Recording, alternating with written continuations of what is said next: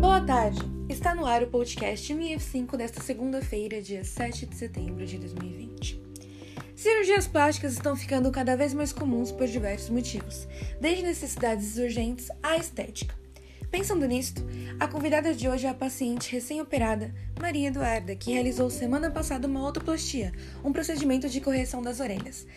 Boa tarde, Maria Eduarda. Olá, boa tarde. Conta pra gente, por que você decidiu realizar o procedimento? Eu decidi fazer esse procedimento porque o fato de eu ter as orelhas de abano mexia muito comigo, é, porque eu escutava muitas coisas das pessoas e por mais que hoje em dia eu sabia lidar melhor, virou muito um sonho.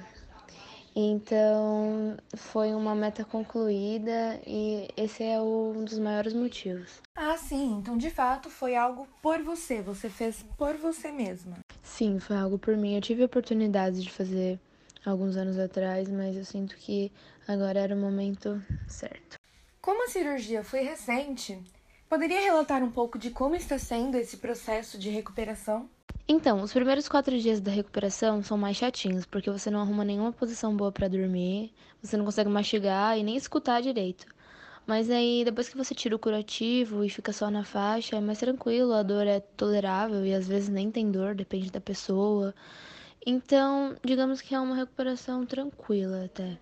É só cuidar bem direitinho, com muito cuidado. Realmente, o cuidado deve ser grande, né?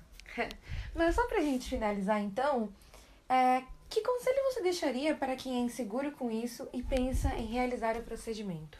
Eu aconselho a pessoa a refletir bastante antes, para ver se é algo que ela realmente quer fazer, mas para deixar todos os sentimentos ruins para trás, principalmente o medo, porque é uma insegurança que vai embora, é um peso, você se liberta, você não vai mais se privar de muitas coisas, né, dependendo dos casos.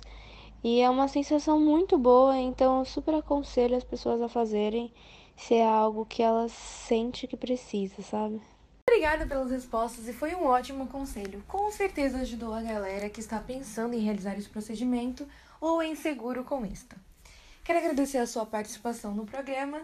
Mais uma vez, então, obrigada. Eu que agradeço, obrigado por ter me chamado, eu adorei ter participado.